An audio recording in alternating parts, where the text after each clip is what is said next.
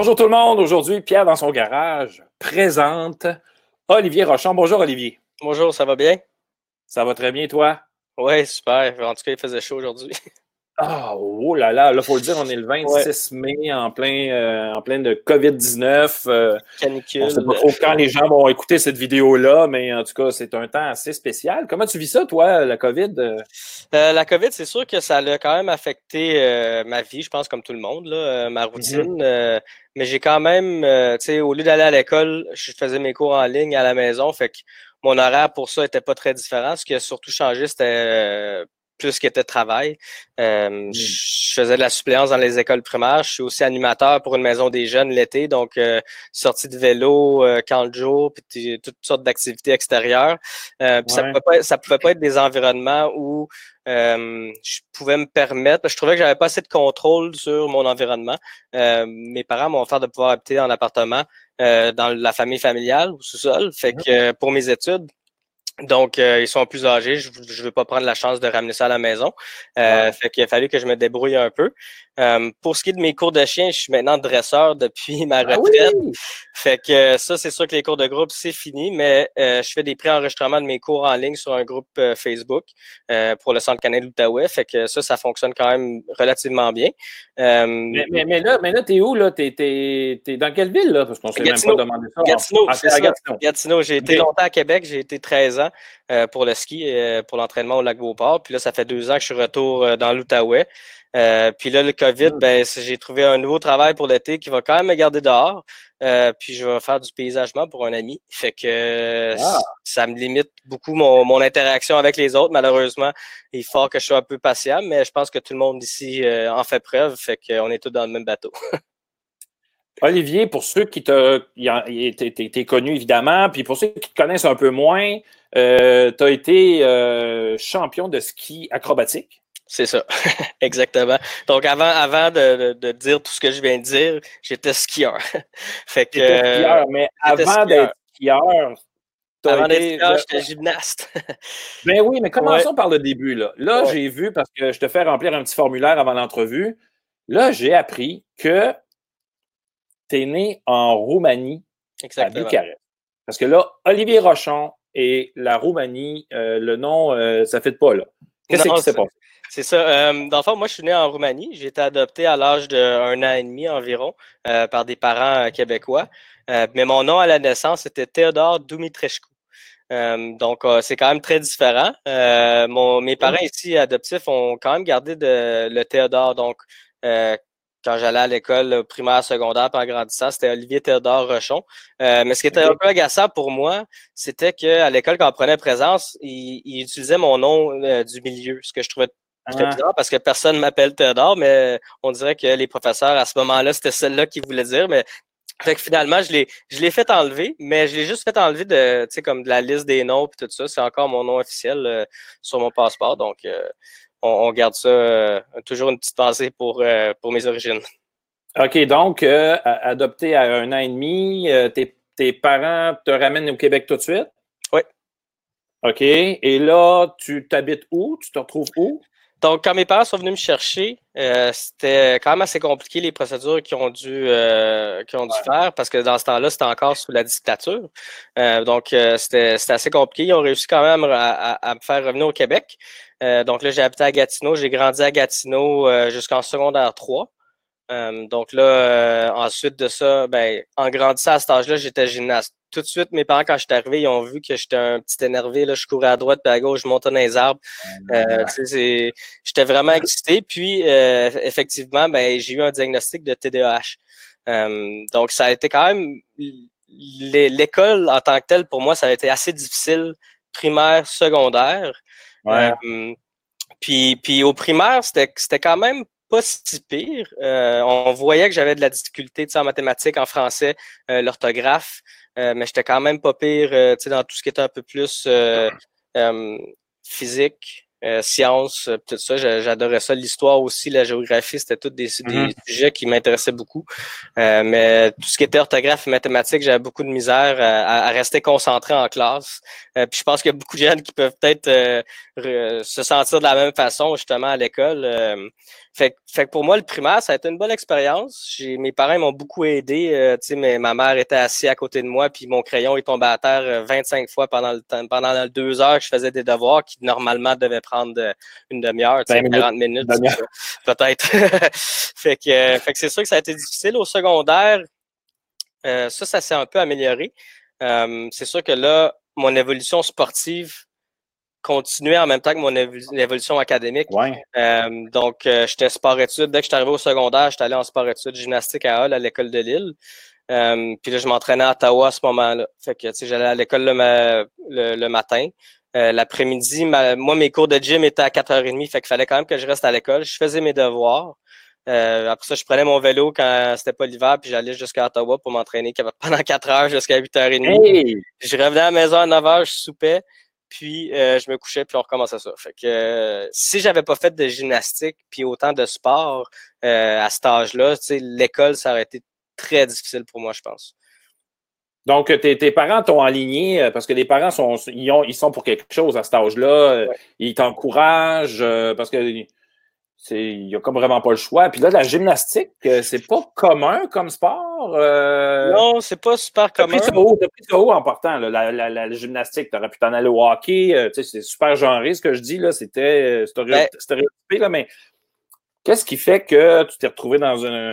T'as pas trop. Euh, t'as as raison, je te dirais, parce que euh, quand j'étais jeune, mes parents, ben, m'ont mis en gymnastique, oui, mais ils m'ont mis en soccer, ils m'ont mis en hockey, ils m'ont mis en vélo de montagne, ils m'ont mis en natation. OK? fait que je faisais comme cinq sports là, quand je grandissais euh, comme enfant, mettons. Là. Mais tranquillement, il y a eu un effet entonnoir où on a arrêté certains sports, puis on s'est concentré tranquillement vers mes meilleurs sports dans lesquels j'étais. Euh, Puis pendant quand même quelques années, je faisais de la gymnastique, du hockey euh, et du ski de boss, dans le fond, les fêtes, les fêtes de semaine. Donc, euh, j'ai commencé pour le camp Fortune ici en Outaouais. Puis ensuite de ça, j'ai continué dans les Laurentides pour le Mont-Saint-Sauveur. Puis euh, ce qui est le fun, c'est que ma génération, c'est la même génération euh, de Michael Kingsbury, puis Philippe Marquis, puis toute cette gang-là. Euh, fait que j'ai grandi en faisant du ski de boss les fêtes de semaine, parce avec eux, qui étaient pour d'autres clubs des Laurentides. puis on après ça, on a pris nos chemins séparés parce que moi, à ce moment-là, le ski, c'était plus comme pour le fun, avec mes parents qui sont skieurs, la fête de semaine. Je m'entraînais pas vraiment ah. aussi sérieusement que les autres, mais je, j'étais tout le temps dans les top 5, mettons. Là, euh, oh, fait, qu'on voyait quand même que j'avais un potentiel en ski aussi. Euh, mais mon potentiel de saut était meilleur que mon potentiel technique de boss. Euh, donc là. c'est ça aussi que je veux. Là, on va peut-être en revenir à la gym tantôt, mais c'est pour ça que je veux qu'on sépare. J'ai fait un peu de recherche là-dessus. Là. Ski mm-hmm. acrobatique, ça inclut beaucoup de choses. Oui. Tu as la bosse, tu as le saut. Il y, a, cinq disciplines. Euh, il y a le ski acrobatique saut, ce que moi je faisais. Euh, le ski de boss, comme Michael Kingsbury. Euh, il y a le slope style, qui est une nouvelle discipline olympique. Il y a la demi-lune, le half-pipe, si on veut dire en anglais. Et il y a le ski cross. OK. Puis toi, ben, go pour le saut. Ben, pendant longtemps, ça, le, hockey, j'ai arrêté après Atome. Euh, après ça, je suis pas très grand, hein, je fais 5 et presque 5 et 5, mettons, on va dire 5 et 5. Euh, tu sais, j'étais pas très grand, j'étais rapide, mais à ce moment-là, c'était encore un peu là, euh, tu sais, il faut être euh, grand et fort au hockey. Puis même à la tombe, ça, ça commence à être assez compétitif. Puis ma mère, ben, elle voulait pas que je me blesse. Donc, on a arrêté le hockey. Puis ça me dérange pas trop parce que j'avais encore la gymnastique et le ski. Ben, puis, ça t'a pas empêché, ça t'a pas empêché de te blesser à gymnastique? Non, non, c'est ça. Euh, des blessures, là, j'ai une longue liste. Là, fait que, mais, fait que ça a été vraiment. Tranquillement, ça s'est fait. On arrête ça, on continue, puis on arrête ça. Puis pendant longtemps, j'ai cru que mon rêve olympique allait être réalisé à travers euh, le sport comme la gymnastique. Euh, parce qu'en gymnastique, j'ai ah, fait. Parce que toi, tu avais un rêve olympique, là. Oui, oui, le rêve olympique, le rêve olympique, il a commencé relativement tard, je te dirais la première fois que j'ai entendu parler des Olympiques vraiment d'une façon où j'ai pu faire une, certaine euh, connexion avec, avec cette compétition-là, c'était en gymnastique. Euh, quand on a commencé à avoir des, des meilleurs entraîneurs qui venaient d'outre-mer, euh, après ça, l'équipe nationale, euh, l'équipe de développement, puis j'avais réussi à me rendre sur une liste où j'étais en 2006, j'étais espoir pour les Olympiques de 2012. Donc, tu sais, ça veut rien dire, mais ça veut dire qu'ils t'ont quand même euh, qui t'ont quand même mis sur, euh, tu sais, comme ils t'ont à l'œil. Fait que ça, ça, ça m'encourageait. Puis pendant longtemps, c'était ça. Puis j'ai quand même eu seulement quelques blessures majeures en gymnastique. Euh, peut-être, tu sais, je me suis cassé une cheville, puis je me suis cassé les deux poignets, mais ce qui a arrêté ma, ma carrière, c'était mes poignets. puis malheureusement, c'est sûr que c'était plate, mais je devais prendre un choix. Puis, euh, dans le fond, c'était pas une chute. Je suis pas tombé, ça a cassé. C'était vraiment juste l'usure. Parce qu'en gymnastique, on les poignets, on est tout le temps sur nos ah. poignets. Euh, j'avais des fractures de stress dans les, plaques de, croissance. Puis, un, de mes os s'était rendu trop long. En tout cas, ça bloquait. Il y avait plus rien qui se passait dans les poignets. Euh, fait qu'ils m'ont donné une option de faire une opération pour les deux. Fait que c'était six mois dans le cadre, six mois de réhabilitation, puis un an à revenir dans mon sport. Fait que je perdais deux ans, puis j'avais 16 ans à ce moment-là. Fait que, de 16 à 18, dans une carrière de gymnaste, c'est pas mal fini, là. Euh, puis il garantissait ouais, C'est un sport qui, qui, est très demandant physiquement, là. sais, On, on pense que tu, courses un tapis, puis tu fais des, des spins, là, mais c'est beaucoup plus que ça, là. Ah oui, c'est, c'est de la persévérance, puis euh, c'est, c'est de la répétition, c'est un sport répétitif. Euh, c'est sûr que c'est, c'est peut-être un peu moins créatif qu'un sport comme le cirque, euh, qui n'est pas nécessairement mmh. non plus un sport de compétition, mais une base de gymnastique peut être utile dans pas mal tous les sports euh, qu'on connaît, je pense. puis c'est sûr que quand j'ai dû arrêter, c'était, ça a été difficile de prendre cette décision-là, mais j'avais quand même quelque chose d'autre sur quoi me rattacher. J'avais euh, ah en, 2006, j'ai pris ma retraite, mais j'ai aussi été euh, recruté par Nicolas Fontaine. Parce que là, Nicolas Fontaine, il y a eu euh, un, budget pour faire un recrutement d'une nouvelle équipe qui allait suivre après l'équipe de Vancouver qui prenait sa retraite. fait qu'ils sont allés chercher à peu près une quinzaine d'athlètes acrobates, gymnastique, trampoline et cirque. puis de cette quinzaine d'athlètes-là, je suis le seul qui s'est rendu aux Olympiques. Euh, avec, Travis, avec Travis Garrett. Euh, donc, on est, les, on est les deux seuls. Euh, Travis Garrett, lui, a arrêté un, an avant moi, mais lui, il a participé au jeu de Sochi. Moi, j'ai participé au jeu de, de, de Pyeongchang. Et Sochi, en passant, tu aurais pu si tu n'avais pas été blessé, je pense. Oui, c'est ça. Je, me suis déchiré le ligament croisé du genou gauche une semaine avant de partir pour ma saison en skiant de la poudreuse. Donc, c'était même pas en hey. C'était même pas en plus, euh, Olivier. Dans une euh, piste verte, je, voudrais juste ajouter dans une piste verte. Donc, je veux ajouter que c'était une piste facile parce que euh, ça peut arriver à n'importe qui. moi, je fais du ski depuis que j'ai trois ans, puis une piste verte, il y avait une petite bosse qui avait l'air le fun. J'ai sauté, j'ai perdu l'équilibre. puis il fallait aussi que, que j'ai vécu avec le fait que je portais mes skis de saut puis pas des skis de poudreuse. Fait que c'est sûr qu'il y, a ah. certaines, il y a certaines choses qui ont fait que ça ne m'a pas aidé, euh, mais aussi, imaginez-vous pas que j'étais en train de sauter une falaise. Là, je descendais une piste facile, donc euh, j'ai perdu l'équilibre tout bêtement, puis ça, arrive très vite. Euh, pourquoi, le... pourquoi, le... saut à ski? Parce que tu aurais pu choisir les bosses aussi, non? J'aurais pu choisir les boss. Euh, l'équipe du Québec, ça faisait deux, euh, deux hivers euh, où ils montraient beaucoup d'intérêt à ce que je vienne sur l'équipe du Québec où Michael Kingsbury, toutes les, Philippe Marquis, tout ça, eux, c'était cette voie-là qu'ils avaient pris. mais là, ça faisait quand même huit ans que je faisais du ski de boss, onze ans que je faisais de la gymnastique. Puis je sais pas, on dirait que j'avais vraiment besoin de quelque chose de nouveau. de nouveau, dans lequel euh, je pouvais être bon parce que tous les autres sports que j'ai faits, j'étais bon. Fait que je voulais rester dans les tops. Tu sais, je suis très ah compétitif, fait que je voulais rester là. Euh, puis le, ski à saut, ça a été vraiment une décision très rapide dans ma tête. Euh, j'étais allé essayer, allé essayer le, le, ski à Québec au lac Beauport. Puis les docteurs avaient mis en prévention pour voir si ça allait aider mes poignets deux plâtres. fait que j'étais allé passer l'été à Québec avec deux plâtres, puis j'étais allé sauter au rampe d'eau. Euh, puis, tu sais, c'est sûr qu'à ce moment-là, c'était des, des sauts simples, donc une rotation. Euh, j'ai probablement dû en faire deux pour m'amuser, juste comme pour niaiser un peu à ce moment-là. C'était vraiment juste pour que les nouveaux athlètes viennent essayer puis aient du fun. Euh, mais non, j'ai tout de suite, euh, j'ai tout de suite aimé ça, puis j'étais tout de suite bon. fait que ça, ça m'a tout de suite montré que la bonne décision avait été prise. parce que parce que le, le saut comme ça, comme tu fais là, c'est ton corps dans l'espace qui est. C'est cette capacité-là de se retrouver dans l'espace. Euh, c'est fou, là. Le, comment tu dis ça, l'espace aérien, là, ton, sens, ton sens spatial. Oui, ouais, j'ai un très bon sens spatial. Euh, durant ma, ma, carrière de saut, euh, je peux humblement dire que j'étais le meilleur lander euh, atterrisseur euh, de la Coupe du Monde. Là. Euh, sur des trips, je pouvais, j'avais une moyenne d'atterrissage entre 85 et entre 80 et 90. Là. Euh, puis ce qui peut être euh, très difficile à obtenir, mais même si on atterrit beaucoup, j'ai quand même eu des blessures. Fait que, tu sais, c'est des fois peut-être qu'atterrir tout le temps, c'est plus dur sur le corps parce que vu que tu tombes pas puis que tu atterris sur tes pieds, ça peut faire un bon choc sur le corps. Ah, ben ça, ça se ressent à quelque part à un moment donné. Là. C'est ça. Parce que, parce que le, le, saut, le saut en tant que tel, c'est. Euh, je, regardais, il y avait différents pourcentages là, sur où est-ce que tu es jugé. Là, hein? Oui, comme quand, quand on saute, euh, les juges commencent tout de suite à, juger avant même que, que tu aies, sorti du saut. Donc, la position de départ est, est, super importante. Puis c'est la première chose que les juges voient. Donc, si tu fais un bon départ, ton saut normalement devrait être bon et ton atterrissage devrait être bon aussi. Euh, c'est sûr que si tu manques ton, si tu manques ton départ, il y a certaines manières de réussir à le cacher un peu. Euh, pour essayer de, que les juges ne le voient pas. Tu, sais, tu peux dissimuler pas trop majeur comme bris de forme, là, tu peux essayer de le dissimuler. Euh, ce que j'ai fait euh, d'une très bonne façon aux Olympiques. Euh, donc, j'ai manqué quelques départs, mais on les a pas vus. j'ai eu des notes parfaites, donc j'ai bien réussi mon coup là.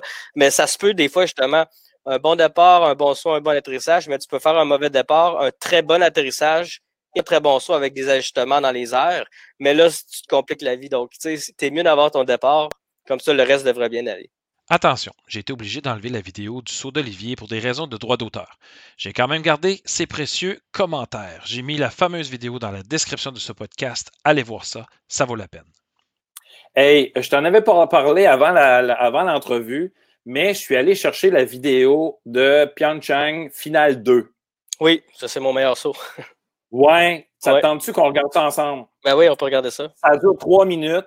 Puis euh, je vais partir ça. Tu peux peut-être même euh, commenter. Euh, c'est la première fois que je, que je présente un, un, vidéo, en fait. Ben c'est ça. C'est, en plus, c'est le fun de commenter parce qu'il n'y a pas de commentateur de la télévision qu'on entend normalement. puis ce qui était spécial de ce saut-là, c'est que j'ai attendu longtemps pour le vent. Euh, le vent est un facteur qu'on ne peut pas contrôler. Euh, puis la vitesse qu'on a en descendant, c'est une vitesse calculée qu'on sait laquelle vitesse qu'on devrait avoir. Euh, donc, on cherchait une vitesse entre 66 et 67,5 km/h. J'ai été un peu plus rapide avec 68,8, je crois, vous allez voir. Ouais. mais ça, je le sens quand je descends, puis je m'ajuste. mais on attend vraiment la fenêtre euh, d'opportunités pour y aller. Donc là, j'attends que mon entraîneur me le dise.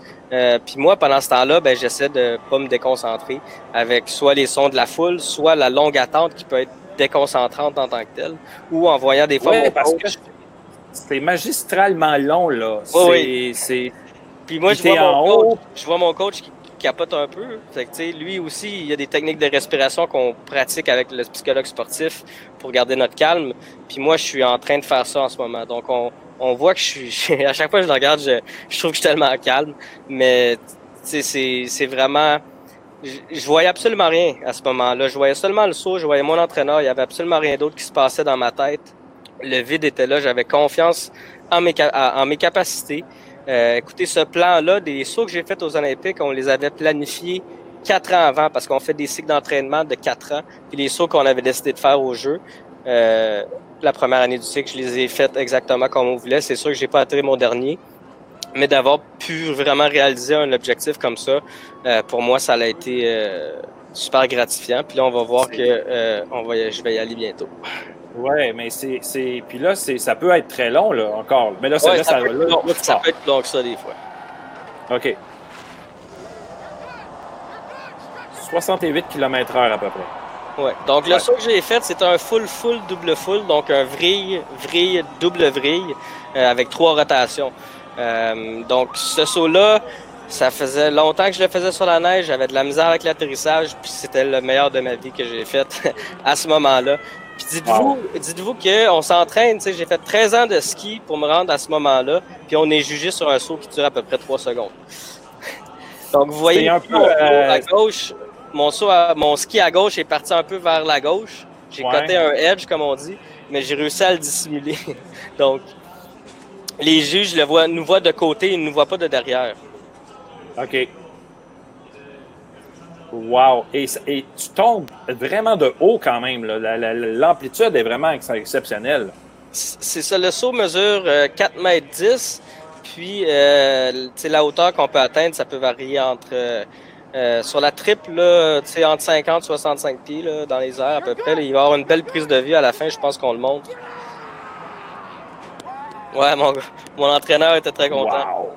Wow! wow. Ton entraîneur, oui, lui, oui, on peut bien voir. Wow! Ah oui, ça, cette prise-là est hallucinante. Hein? Mm-hmm. On voit vraiment, euh, c'est fou à ce temps de vidéo, qu'est-ce qu'ils font. Hein? Ah non, les... Alors, bravo! Oui, ben merci. merci. Et là, tu es arrivé deuxième à celui-là. Euh, c'est ça, ce saut-là. Donc là, j'étais deuxième à. J'étais avant-dernier à passer parce que l'ordre est inversé quand on passe à la prochaine ronde. Euh, ah. C'est pour se rendre en super finale, il faut que tu te qualifies. Il faut que tu passes le premier saut de finale, il faut que tu passes le deuxième saut de finale pour te rendre à la chance d'avoir le podium. Euh, donc, moi, j'ai vraiment, c'est là que je voulais me rendre. Puis à la fin, quand je remontais pour mon dernier saut, j'avais un, un gros sourire sur les lèvres, là, puis là, je, je me suis juste dit, tu t'es rendu, là, amuse-toi. C'est ça. Puis c'est sûr que le saut que j'ai fait à la fin. Toi, c'était ça ton objectif? C'était de me rendre dans cette position où je pouvais euh, faire un saut que je pratique depuis quatre ans, euh, que j'ai seulement eu l'opportunité de faire euh, sur la neige trois fois, ben, deux fois avant la compétition, oh. une fois l'année d'avant, puis une fois la semaine d'avant. Puis le troisième, c'est celui de la compétition parce que c'est un saut, ça s'appelle le lait triple full full. Donc, c'est le premier salto, on fait aucune rotation. Dans le deuxième, on fait trois vrilles. Puis le dernier, on en fait une. Euh, le dernier sauteur à avoir fait ce saut-là, c'est un Canadien au championnat du monde en 2011, puis il a gagné avec une note parfaite. Euh, donc, le deuxième sauteur qui l'avait déjà fait sur la neige, c'est moi. Donc là, j'aime ça dire que c'est une tradition canadienne. Euh, je ne sais pas qui ben va le faire. Peut-être Louis Irving un jour, on verra. mais c'est un saut que personne jamais fait aux Olympiques en finale où je me suis rendu. Puis en même temps, ben, c'est un saut qui est unique. Il y a seulement moi qui faisais sur le circuit de la Coupe du Monde. Donc pour moi, c'est sûr que cinquième position, j'ai souvent repassé. Puis mon, mon côté compétitif me dit retourne-y. Il faut que tu l'ailles la médaille, tu sais. Mais je le sais qu'est-ce que ça prend. Je l'ai fait trois fois un cycle olympique. J'ai fait trois cycles olympiques. Puis je sais, euh, chaque cycle était aussi différent que l'autre. Mais euh, j'ai fait c'est comme trois, trois extrêmes, puis je ne sais qu'est-ce que ça prend, puis je suis pas prêt. je suis plus, je suis plus prêt à retourner dans le gym puis à aller m'entraîner. Fait que euh, j'ai décidé de prendre ma retraite, mais j'ai quand même pris un an après les Jeux Olympiques pour y penser. OK. Écoute, Olivier, là, on t'a parlé de ton, ton, ton, cheminement scolaire. Tu m'as dit que ça allait quand même bien à l'école, quelques difficultés français-maths. tu es un petit sportif, donc qui a besoin de bouger beaucoup. non, mais je résume rapidement tes, dernières 15 minutes. Mais euh, qu'est-ce qui se passe? Parce que qu'est-ce qui se passe après les Olympiques? Ça, c'est une bonne question. Euh, je me pose encore la question, mais j'ai peut-être une meilleure idée dans où je m'en vais. Euh, c'est sûr qu'après les Olympiques, je voulais vraiment prendre un, recul parce que je me suis rendu compte que j'étais très fatigué. ouais. Tu sais, de dire que j'étais en burn-out, peut-être, euh, des fois, c'est dur à voir, surtout quand tu t'en vas aux Olympiques. tu peux pas réaliser des choses comme ça, nécessairement. Euh, fait que j'ai vraiment pris un an, là, où euh, j'ai rien fait. Je suis pas allé au gym. Je suis allé au gym un peu au début, mais je me suis vite rendu compte que ça ça marchait pas. Il fallait vraiment que j'arrête de lever des poids puis que je fasse un peu ce que je voulais. Mm-hmm. fait que pendant un an, j'ai vraiment pris ça relax avec mon ex-copine de ce moment-là. Euh, c'était vraiment le fun. J'ai beaucoup pensé, beaucoup médité sur euh, si je voulais continuer. Puis j'ai décidé que non parce que justement, j'ai perdu cette motivation-là euh, que j'avais avant. J'ai perdu le on peut dire le fun un peu. Même si je m'amusais encore, mais c'est juste que là, j'étais rendu dans une position où j'étais rendu le vétéran. C'était moi le plus vieux. Louis, qui est un très bon ami à moi, je pense que maintenant, il y avait Edouard 23, mais il y avait 22 à ce moment-là. Puis les autres étaient un petit peu plus jeunes. Fait que je trouvais qu'il y avait une différence de motivation aussi dans l'équipe qui méritait un peu quelquefois, là, ça faut que je l'avoue. mais j'ai décidé, car reste dans ta bulle, tu t'en vas aux Olympiques, c'est ça ton parcours. Euh, puis je, je me suis jamais dit que j'allais prendre ma retraite jusqu'à temps que je revienne chez moi. Je, ça m'avait jamais passé dans l'idée. Au début, je voulais prendre trois mois de vacances. Euh, après ça, j'ai eu un ami qui me dit Ah, tu sais, pourquoi pas un an? Fait que je dis Ah ouais, un an. J'ai demandé à la fédération, c'est arrangé. Pas de problème, prends un an. Euh, puis après ça, ben, j'ai décidé que non. Euh, fait que ça m'a quand même surpris, mais ça m'a montré que euh, il fallait que je prenne le temps d'y penser. Fait que j'ai quand même, à travers les années, on apprend à reconnaître certaines décisions importantes qu'on doit prendre dans nos mmh. vies. puis, puis ça, ça fait partie de certaines décisions dans ma vie où, où j'ai eu la l'esprit assez clair pour reconnaître cette décision-là. parce que je me suis dit que, pour résumer mon raisonnement, pour résumer mon raisonnement, c'est que euh, c'est ça. Dans le fond, euh, je voulais pas continuer par acharnement compétitif. Ça, c'est le terme que je me suis alloué pour ce que j'étais en train de vivre. C'est que si je continuais par acharnement compétitif, c'était pas la bonne raison. Euh, puis ça allait seulement m'amener d'autres blessures. Puis là, j'avais la chance de pouvoir finir sur une bonne note et en même temps euh, sans blessure. Ah ouais. Fait que, ça, c'est important quand même. Puis finir une carrière, euh, finir ma carrière sur une blessure, je pense que c'est probablement un de mes pires cauchemars. et, euh, et euh, Olivier, écoute, c'est, c'est, c'est, un sport individuel, tu sais, mais il y a une équipe quand même autour de toi. Oui, exactement. tu sais, là, de, je parle beaucoup moi, moi, moi, mais l'équipe, les équipes. Ma, en gymnastique, euh, ma carrière gymnastique, un peu moins. Je commençais tranquillement. J'étais rendu sur l'équipe nationale de développement. sais là, tranquillement, physio, tout ça, ça arrive. Mais quand je suis arrivé en ski, on a eu la chance d'avoir un budget, euh, je ne vais pas dire limité, mais quasiment pour les Olympiques de Vancouver. Donc, le, ah l'argent était là, le support était là, on n'avait pas besoin de poser de questions. Puis après Vancouver, ça a fait une grosse chute. Puis euh, c'est là que c'est important de garder mon statut sur l'équipe parce que pour rester sur l'équipe nationale, il faut que tu fasses des résultats, évidemment. Euh, pour, garder mon, brevet de Sport Canada, qui était mon salaire, il faut que tu, sais, si tu as un peu moins de résultats, tu as un peu moins de salaire. Donc, tout ça, ça arrive un peu dans ta tête, puis tu te dis, oh, OK, c'est la vraie vie. Là, puis il faudrait mentionner aussi qu'après les Olympiques de Vancouver, j'ai été suspendu un an. Euh, j'ai été suspendu. J'ai été suspendu un an de l'équipe nationale euh, pour, pour, des bris de, des bris de, de, de règlement. Euh, je veux dire, pendant un camp d'entraînement, il y avait des règlements à ce moment-là parce qu'on était jeunes et fous, fait qu'on n'avait pas le droit de sortir, pas le droit d'aller boire de l'alcool ou euh, peut-être consommer un peu, un peu de pot, toutes des affaires comme ça. Fait que c'est sûr que euh, quand je comme je disais au début, au début, j'étais là pour le fun, j'étais là pour le trip, c'était pas mon travail. Donc, Et là, euh, oui, donc, euh, tu t'es fait suspendre parce que tu étais un petit rebelle. Oui, un petit rebelle, petit, euh, grand, je sais pas, mais je me suis rebellé un peu contre je sais pas qui, mais dans le fond, je me suis fait suspendre. Puis au début, je trouve que c'est important d'en parler parce que euh, ça a fait partie de ma carrière. Puis ça a été vraiment un point là, que de, ça a été comme un U-turn pour moi. Euh, parce que là, tantôt, j'ai dit j'ai pris une année de congé pour penser euh, à ce que je voulais faire après les Olympiques. Mais cette année-là, c'était une année de congé, mais c'était une année de congé forcé. fait que fait que c'était une année de suspension, mais c'était parce que dans le fond, la fédération me disait on veut que tu penses à ce que tu veux faire si tu veux continuer en ski, on veut que tu reviennes d'une façon sérieuse. Si c'est pas ça que tu veux faire, ben va faire d'autres choses. Euh, pour rester poli. Il faut, il, faut que, il faut que les gens comprennent que quand tu es un athlète, tu signes un contrat. C'est ça. Tu signes un contrat. Donc, toi, eux autres, ils te paient tant par deux semaines, mettons. Tu es, un salarié. C'est ça. Donc, tu es payé pour t'entraîner parce que c'est pas juste sauter. Là. Tu t'entraînes, euh, tu fais attention à ta diète, euh, il y, a, plein de gens qui te prennent en charge, j'imagine, aussi, puis santé mentale, physique euh, et tout. Là. Mais là, euh, il y a, comme dans tout contrat, s'il y a un bris d'un côté ou de l'autre de certains règlements, ben, il y a des conséquences. Exactement. Il y a des conséquences. Puis euh, je sais que on peut peut-être comparer ça à un manquement majeur. Je sais pas si dans les écoles primaires à Québec on dit ça.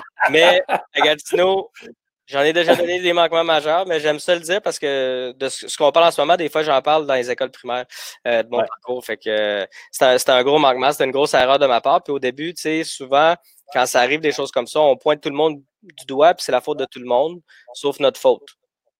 Euh, fait que ben moi je me suis rendu compte que c'était pas la faute à personne, c'était ma faute. Euh, puis euh, cette année-là, ben j'ai pris une année un peu comme mon année sabbatique après les Olympiques, mais cette année-là j'ai décidé de vraiment déconnecter du sport, déconnecter de tout ça. J'étais allé travailler en construction avec un ami. Euh, j'ai fait du siding tout l'hiver.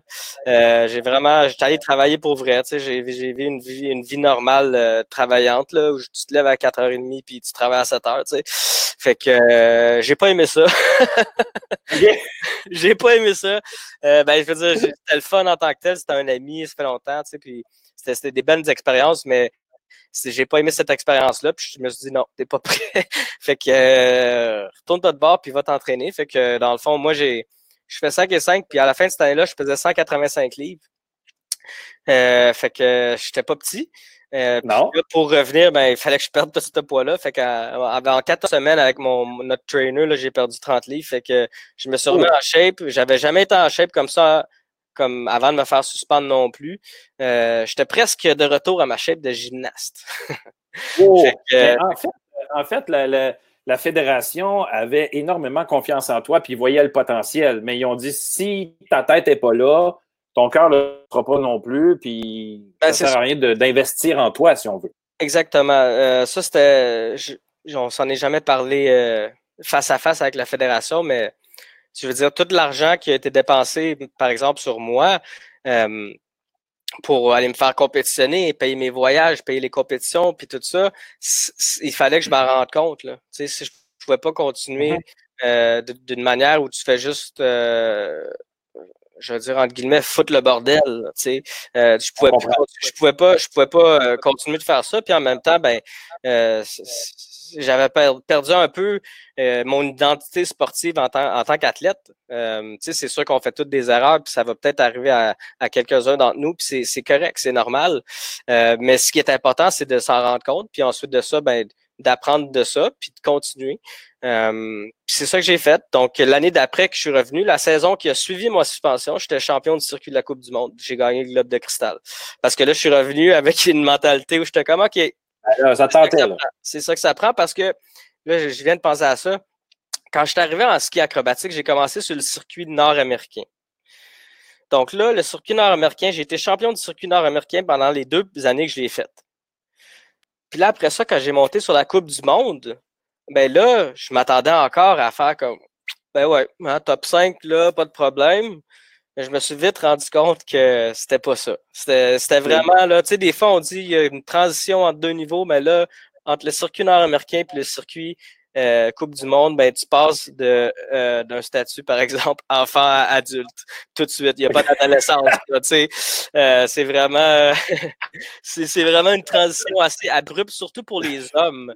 Euh, parce que les hommes, on passe de, des sauts à double à des sauts à triple. Euh, puis là, tranquillement, les femmes, il y en a de plus en plus qui le font, puis c'est le fun à voir. Mais, euh, tu sais, c'est un gros step-up. C'est un gros step-up. En anglais, ils disent euh, your go, going off your first daddy. OK, c'est comme tu sautes le Big Daddy. Là. Fait que c'est une expression américaine. Fait que c'est un peu mal, un peu dur à traduire. Mais bon, c'est un gros saut. Tu as quand même performé à la Coupe du Monde. Oui, oui, c'est ça. En Coupe du Monde, ça s'est quand même bien passé au début. Justement, avant ma suspension, j'ai fait quelques bons. Je pense que j'ai fait deux top 10, peut-être. Euh, mais j'avais pas fait vraiment de résultats. Là. Tu sais, j'étais prometteur, j'étais. J'étais le meilleur de l'équipe à ce moment-là aussi, puis je poussais dans, les fesses des plus vieux qui allaient prendre leur retraite, même que j'ai euh, j'ai volé, euh, ben j'ai volé. C'est parce qu'on se bat toutes pour notre position quand, c'est les qualifications. Ben oui. Euh, puis j'ai pris la place d'un des, des, vétérans avec qui, qui m'a un peu mentoré, euh, Ryan, euh, Ryan Blais. puis Ryan Blais était vraiment quelqu'un qui m'a aidé à, grandir aussi comme personne parce que les vieux, il n'y avait, pas, avait, avait pas de filtre quand je faisais des conneries. Hein, fait qu'il me le disait tout de suite. fait qu'on apprend vite. ça, l'aide aussi des fois d'avoir des personnes un peu plus vieux pour, pour t'aider. Nous, pour nous réaligner un petit peu. là. C'est ça. Et à part, euh, bon, peut-être que la suspension va faire partie des difficultés que tu as pu surmonter, euh, mais dans ta vie en général, euh, ça peut être au niveau mental aussi, parce que ça travaille sur le mental, mm-hmm. des compétitions, tu vois. Puis j'imagine qu'en Coupe du Monde, tu connais, les 4-5 qui peuvent te prendre ta place, puis tu sais ah, ce qui vient, tu sais pas c'est qui. Mais c'est quoi la, la, plus grosse difficulté que tu as vécue, mettons, et comment tu as fait pour t'en sortir? Écoute, j'ai eu beaucoup de difficultés dans ma vie. mais euh, mais j'essaie d'en prendre une qui, serait quand même un bon exemple. Euh, c'est sûr que l'exemple des blessures, euh, les plus grandes, la plus grande, les plus grandes difficultés que j'ai eues dans ma carrière, c'est pas mal toutes mes blessures, surtout ceux que j'ai eues en ski.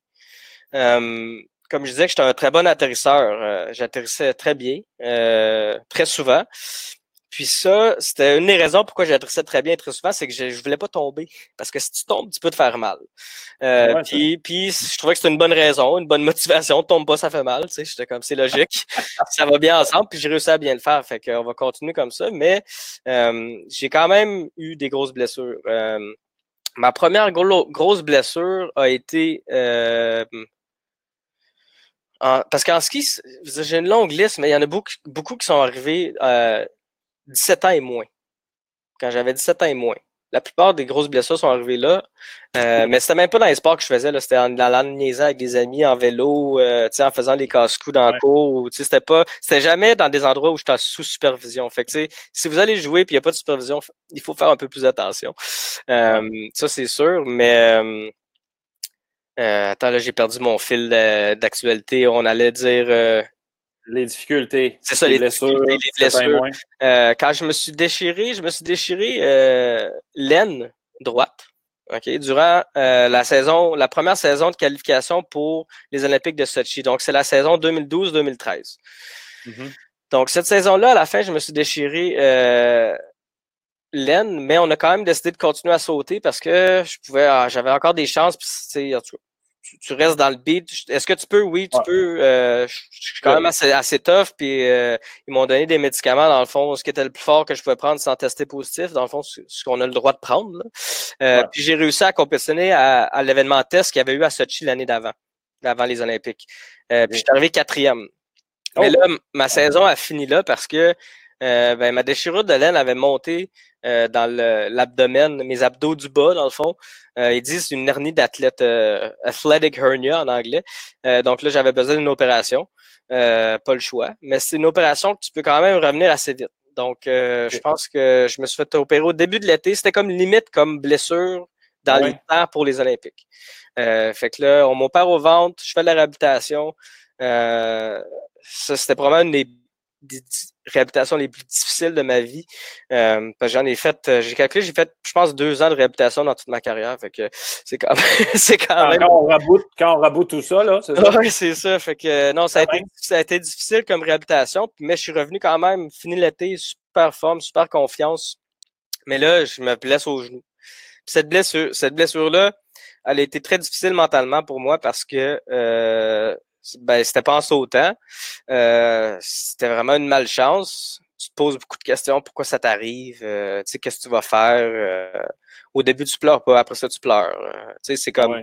Il y a plein d'émotions qui arrivent. Puis là, en plus de là, mon billet, je l'avais pas pour Vancouver, mais j'étais en, pour Sochi, mais j'étais en une très bonne position. Puis, tu sais, mon coéquipier Travis Garrett, avec qui je m'entraînais, c'était nos jeux à nous, c'était nous deux. Moi, euh, je le pousse, lui il me pousse, on est là, on, supporte, on a une chimie. Ça, c'est super important. C'est un sport individuel, mais l'équipe canadienne a toujours mis l'emphase sur l'esprit d'équipe. Euh, puis ça, l'esprit d'équipe canadien, il y en a il n'y a pas un autre pays qui a le même esprit d'équipe que nous. Euh, puis ça, ça se voit dans les villages olympiques. Là. Fait que petite mm. parenthèse sur ça. Mais c'est ça. La deuxième blessure, dans la même année, je me suis fait opérer deux fois. Euh, puis là, ben, je devais revenir chez nous au lieu de partir pour ma saison. Euh, fait que ça, ça a été, ça a été un hiver assez, assez difficile pour moi. Puis tu sais, même encore là, à chaque fois que j'en parle, je deviens émotif un peu. Parce que j'ai failli abandonner j'ai failli abandonner parce que j'étais tanné. Euh, je me dit pourquoi je suis tout le temps blessé. Puis, euh, Puis finalement, ben c'est sûr que là, j'ai regardé les autres compétitionner. Euh, Travis aux Olympiques, je pense qu'il est arrivé septième. Fait que c'était vraiment c'était un bon résultat pour lui. Mais si on connaît ce qui se passait pour lui, il aurait, il aurait pu faire mieux. Il n'était pas nécessairement où il fallait parce que je en partie, je pense que je n'étais pas là. Euh, il n'y avait, pas, il avait pas son chumé avec lui. Là. Il était pas. Exactement. Des fois, ça, ça, fait du bien mentalement avoir l'autre à côté. Là. Ben c'est ça, puis tu sais, nos routines sont faites en, en, sorte aussi qu'on participe à la routine de l'autre des fois, tu sais, fait que, fait que tu sais, je sais que quand on avait un exercice de méditation où on fait 20 minutes de méditation avant de partir pour l'entraînement, mais c'est de la méditation active, c'est un peu compliqué, mais c'est pas juste je ferme les yeux puis je pense à rien, là, c'est un peu plus que ça, mais tu sais, on la faisait ensemble, euh, tu sais, dans les hôtels, t'as un lit, t'as un lit, on met euh, la musique qu'on avait, puis on a nos routines à nous-mêmes, puis on fait notre affaire, mais tu sais, ça faisait partie d'un certain rituel, si on veut. Euh, mm-hmm. malheureusement, je n'étais pas là pour l'aider. Euh, puis là, après ça, ben, j'ai failli abandonner parce que c'est ça, j'étais tanné, puis je me disais, euh, sais, en même temps, c'était pas facile pour ma mère et mes parents de me voir tout le temps blessé, puis tu sais, ah, pourquoi t'arrêtes pas, ça serait le fun, tu sais, tu peux aller à l'école. Puis mais moi, j'étais pas encore allé aux Olympiques. fait que ah j'ai dit non, j'ai dit non, non, non, lâche pas, vas-y, continue, un autre quatre ans. Fait que là, on a quand même changé, euh, pour mon dernier quatre ans, l'équipe, on a changé une, grosse manière de mon entraînement, une grosse façon euh, de m'entraîner. Je suis rendu plus vieux. Euh, ma nutrition a pris beaucoup plus de place. L'entraînement a pris un peu mm. moins de place. la quantité de sauts que je fais l'été a diminué. la qualité a augmenté. Donc, moins de sauts, plus de qualité. Oh. parce que là, j'ai arrivé à un point dans ma carrière où j'avais huit ans de ski derrière moi, huit ou neuf ans. J'avais fait des milliers et des milliers de sauts. C'est là c'est là que euh, un sauteur atteint ou commence à atteindre son pic de performance. Vers entre 26 et 27 ans, de 27 à 32, là, il y en a qui ont des exceptions qui ont continué plus tard, mais de 27 à 32, c'est pas mal là le pic. Si on regarde la moyenne des médailles olympiques dans notre sport, c'est tout le temps mm-hmm dans cet âge-là. Je pense qu'il y a un Russe à Vancouver, il y avait 34, mais les Russes sont, sont un peu différents. On ne parlera pas d'eux. Euh, mais on parlera pas d'eux, mais j'ai des super bons amis russes, puis euh, j'ai aucun problème avec eux. Là, mais euh, c'est juste un autre sujet je ne veux pas m'embarquer là-dedans. Mais je ne comprends pas ce bout-là. c'est bon, c'est bon. mais non, c'est ça. Fait que ça a été vraiment un, gros changement à mon approche pour l'entraînement. Puis en même temps, avec les blessures qui s'accumulaient, ma confiance mentale était plus là. Euh, quand je suis mmh. revenu de mon genou, j'ai passé un an à avoir des équilibres sur le genou, euh, à avoir des, des tendinites dans la rotule, euh, parce que tu sautes avec un brace, tu, te cognes l'autre jambe après, c'est pas ah confortable. Le brace, tu le sens, fait que là, ça te donne un peu de crainte. Fait que moi, dans le fond, les docteurs, ils suggèrent tout le temps de garder le brace pour toujours après ta carrière. Dans le fond, pour le reste de ta carrière sportive, tu gardes le brace parce que c'est trop dangereux. Ben, pas que c'est trop dangereux, mais c'est juste un safety de plus. Là. Mais moi, j'ai ça. J'ai ça, les braces, j'ai ça, les tapes. Sur... J'aime pas ça sentir quelque chose sur mon corps. Fait que j'ai fait l'année qui m'a dit de faire, puis après ça, l'été d'après, je l'ai enlevé, puis ça a été beaucoup mieux. Puis tranquillement, tranquillement, fait que ma blessure au genou était en 2014. Puis ça m'a pris jusqu'en 2018 pour revenir à ma confiance. Puis c'est arrivé à la journée des Olympiques. C'est sûr que ma confiance était là aussi, mais c'était tout le temps c'était une progression qu'on voulait vers les Olympiques. On n'a on a vraiment pas. Tu sais, chaque athlète a une planification différente, mais ma planification pour le dernier cycle a été on planifie pour les Jeux, puis on va y aller année, année après année. Puis on adapte. C'était vraiment lousse. On voit comment tu te sens. On, dans le fond, notre objectif, c'était le moins de blessures possible. C'était vraiment ça. Fait que... Ah ouais, c'est clair, c'est ça. Olivier, qui t'a inspiré dans la vie? As-tu une coupe de noms? Ouais, c'est. J'ai l'impression que, parce que cette question-là, on me l'a souvent posée, tu sais, qui, qui, m'a inspiré, euh, tu sais, mettons en anglais, qui a été mon role model ou. Euh, c'est sûr que euh, quand j'étais jeune, je pourrais dire que ceux qui connaissent le tennis, André Agassi, ben oui. j'étais un grand fan de lui, ma mère était un grand fan de lui. Fait qu'André Agassi, c'était vraiment, pour moi, ça, ça me démontrait que à cet âge-là, je me rappelle encore, tu sais, je me disais, il est donc bien vieux, tu sais, parce qu'il était tout un peu plus vieux que les autres. Je me disais, lui, il est, il est capable de faire ça longtemps. Euh, mm-hmm. ça, ça a été longtemps aussi un de mes rêves de, vivre de mon sport le plus longtemps que je pouvais. Puis pendant longtemps, comme je disais, jusqu'à l'année après les Jeux, je pensais que j'allais faire les Olympiques de 2022 puis 2026. C'est pour te dire à quel point il y a eu quand même une grosse fatigue mentale qui est arrivée d'un coup. Ben puis, puis il a fallu que j'arrête parce que c'était pas, c'était plus simple pour moi. Mais André Agassi, quand j'étais jeune, a été quelqu'un, quelqu'un qui m'inspirait. ensuite de ça, c'est sûr que j'ai eu différentes personnes dans mon entourage, d'autres vétérans, Steve O'Michel, Warren Scholdice, Carl Nissen, toute l'équipe qui était là, même les filles Amber Spiro, Veronica Bauer, c'était toute l'équipe canadienne était une inspiration pour moi. puis, je pense que ce qui m'a inspiré le plus, puis on n'en parle pas assez souvent, c'est les équipes autour de nous.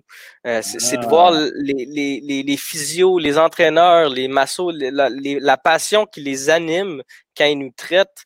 Euh, pas juste moi, les autres, dans d'autres sports, d'autres amis, tu sais, patin de vitesse, euh, tu sais, la passion de toute l'équipe autour de nous, c'est oui, à la fin de la journée, c'est moi qui va faire le saut, mais la seule raison pourquoi je suis là, c'est pas mon talent qui m'a amené là comme je pensais que je pouvais faire avant les Olympiques de 2010 puis que je me suis fait suspendre. Tu sais, c'était pas mon talent qui allait m'amener là.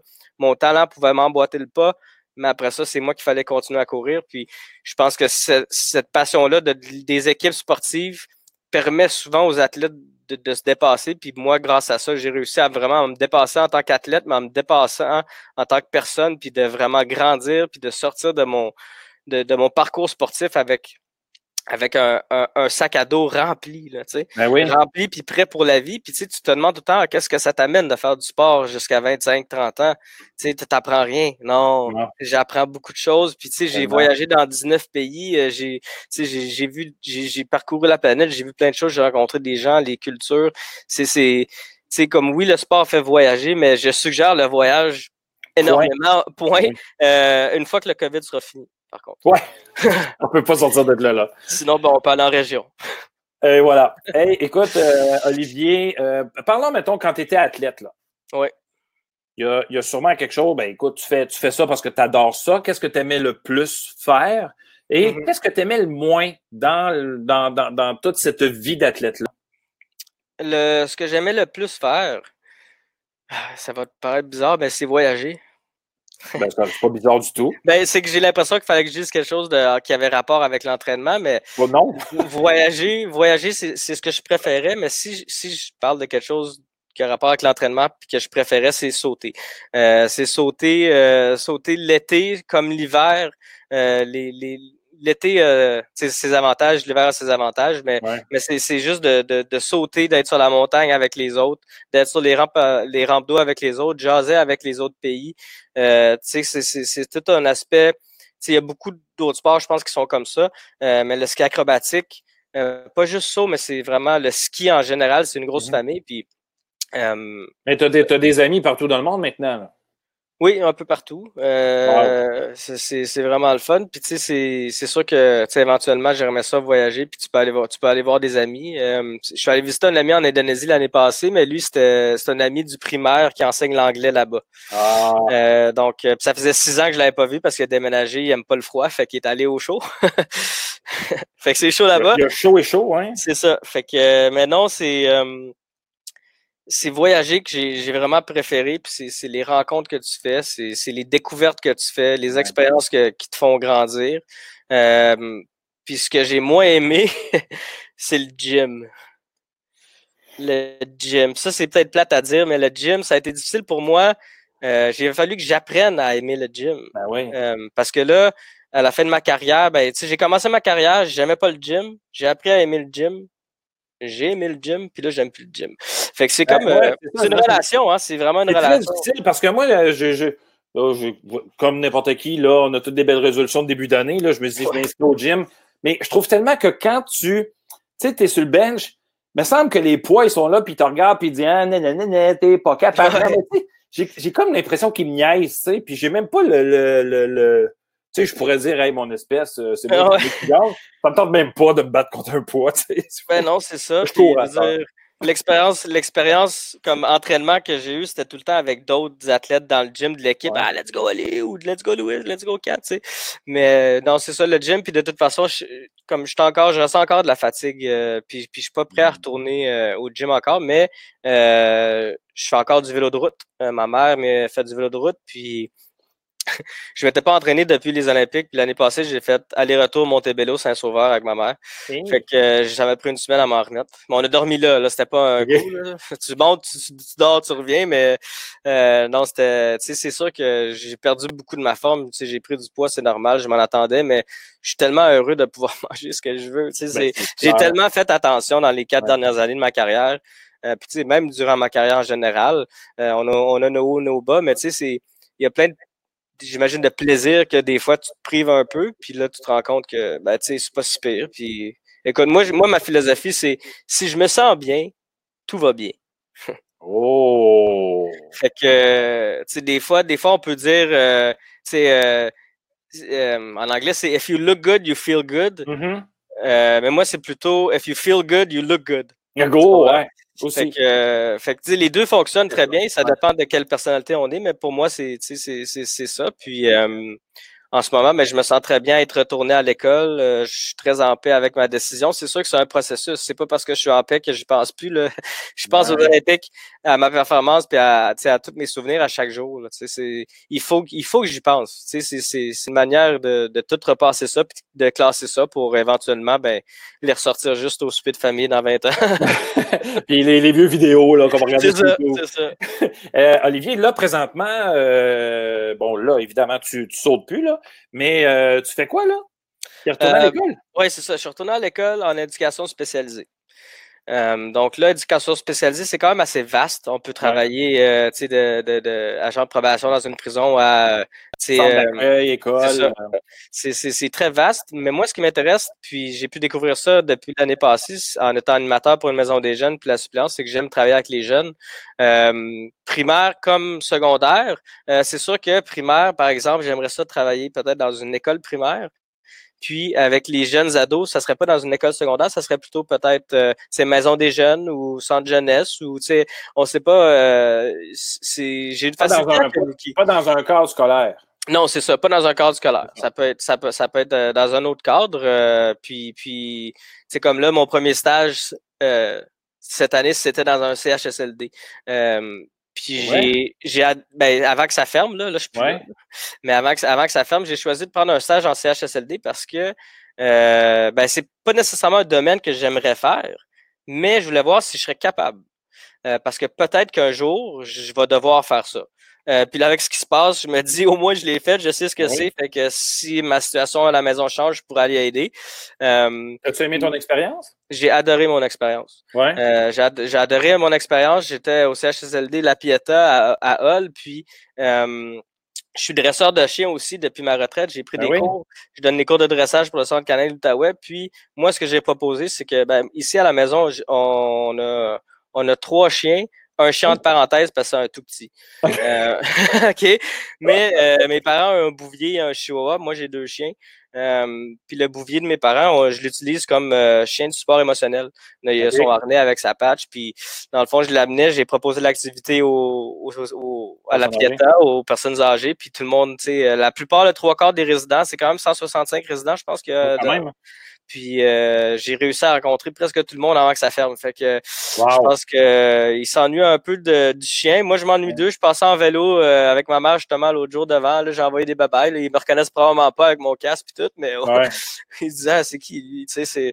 Mais non, non, c'est ça, je pense à eux. Puis éventuellement, peut-être que ça sera un domaine que j'aimerais, mais pour l'instant, je me concentre vraiment là, plus sur. C'est ça. Excellent. Pour terminer, euh, ça achève euh, à un moment donné. On a eu énormément, il faut le dire, là, parce qu'on a eu énormément de, de, de problèmes techniques. c'est quelque chose, là, ouais, mais écoutons, c'est la vie. Euh, bon, le COVID est dans l'Internet. Écoute, as-tu un petit mot pour les jeunes d'aujourd'hui? Qu'est-ce que tu as envie de leur dire avec tout ce que tu as vécu? Ben, c'est euh, c'est assez simple. Euh, J'aime ça quand même résumer ça d'une façon où, où, tout le monde peut comprendre, puis ça peut peut-être euh, motiver les jeunes. C'est que euh, quand on tombe, ben on peut se relever. Euh, il faut se relever. C'est pas grave. toute ma carrière, je suis tombé, puis on n'atterrit pas un saut avant d'en avoir tombé. Hein. Fait que tantôt, depuis tantôt, je dis que j'étais un bon atterrisseur, mais je, je, je, suis tombé plusieurs fois. Puis je pourrais peut-être te l'envoyer. J'ai un petit vidéo YouTube qui s'intitule La persévérance. Puis c'est comme ça que ma conférence s'intitule quand je donne des conférences sur mon parcours sportif. Euh, parce que euh, quand on tombe et on se relève, on fait preuve de persévérance. Euh, puis la persévérance va toujours t'amener quelque chose de positif, peu importe comment tu l'utilises. Ça peut être la persévérance pour un devoir, ça peut être la persévérance pour un, un match de soccer.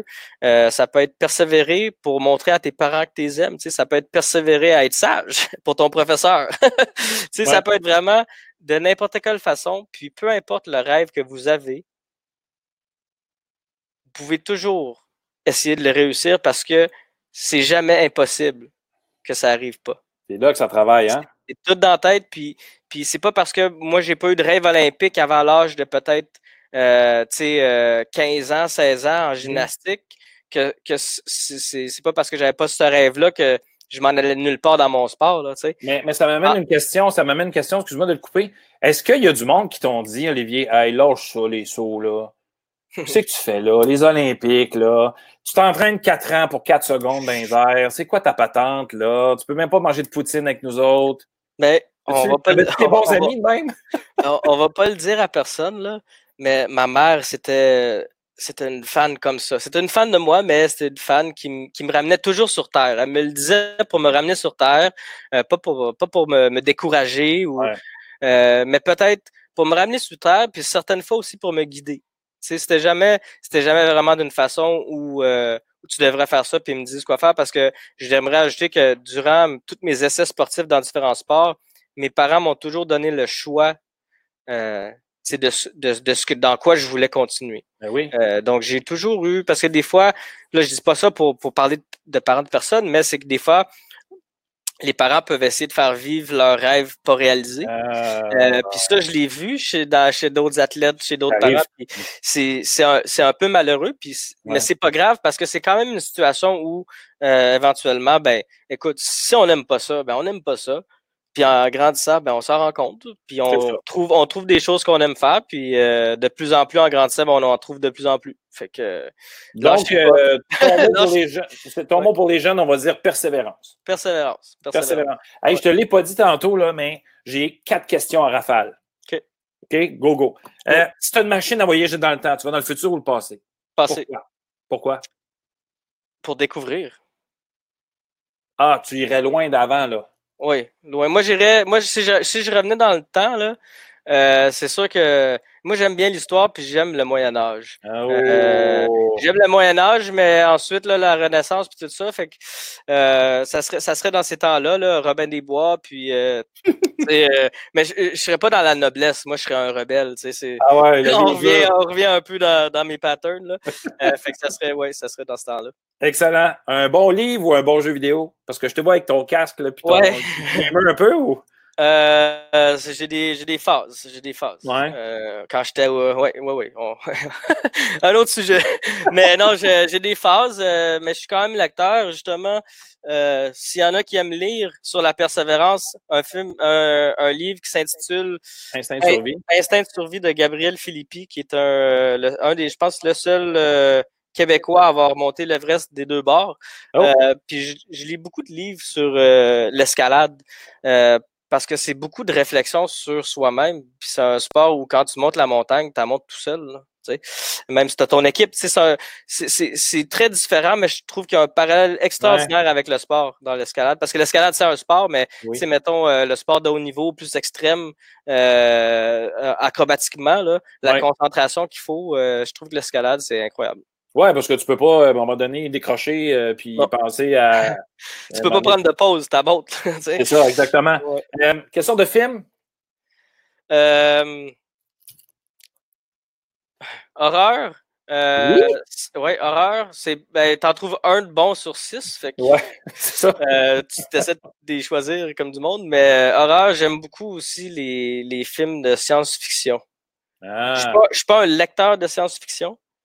J'adore la science-fiction visuelle en film, mais j'aime j'aimerais quand même revenir dans le passé.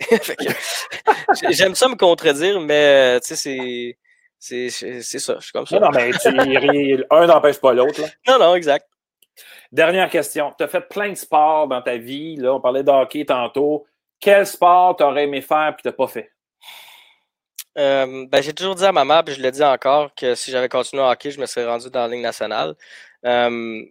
Donc, c'est sûr que le hockey, le hockey, ça a été quand même, je dis que ça a été facile un peu plus tôt, mais le hockey euh, fait beaucoup de partie de ma vie. Puis on utilisait le hockey aussi comme entraînement cardio ah pour euh, diversifier un peu. Euh, mais on a arrêté parce qu'on se ramassait un peu trop fort dans les bords. fait qu'on a gardé ça pour le vélo de route. Mais non, le hockey, ça a été c'est, un sport que je me dis, si j'avais une autre carrière à faire, là, j'aurais aimé ça que ce soit en hockey. Ah, OK. Olivier, on a eu des problèmes techniques, c'était fou, là. Écoute, ça aurait dû durer 30 minutes, puis finalement, c'est ça la vie. Je te remercie beaucoup pour ton temps. On, peut te retrouver où? sur ta page Facebook et Instagram, j'imagine? Euh, c'est ça, c'est sûr que là, euh, avec euh, ma retraite de prix, je suis un peu moins présent sur les réseaux sociaux, mais j'ai un Facebook fanpage, là, Olivier Rochon. puis sinon, Instagram, c'est à commercial Olivier Rochon Ski.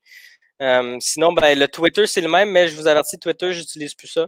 J'allais justement le supprimer, mais j'oublie toujours de le supprimer parce que j'oublie que j'ai un compte. Donc, c'est un peu un Facebook, Facebook, Instagram. Instagram. Olivier, écoute, euh, je, merci pour tout ton temps. C'est vraiment génial. Tu es vraiment euh, très généreux de ta part. C'est très généreux de ta part. Je te souhaite bonne chance dans ta nouvelle carrière. Ça fait plaisir. Merci beaucoup de, ton temps. Puis on va peut-être se revoir si je vais à Québec quand on va pouvoir. Euh, ah, mais moi, je suis à Montréal. Ah, Montréal. Montréal. Parfait. Encore plus proche. C'est pas trop loin. c'est ça. Je vais rester dans l'Outaouais pour l'instant. Parfait. Merci, Olivier. C'est bon, merci. Bye.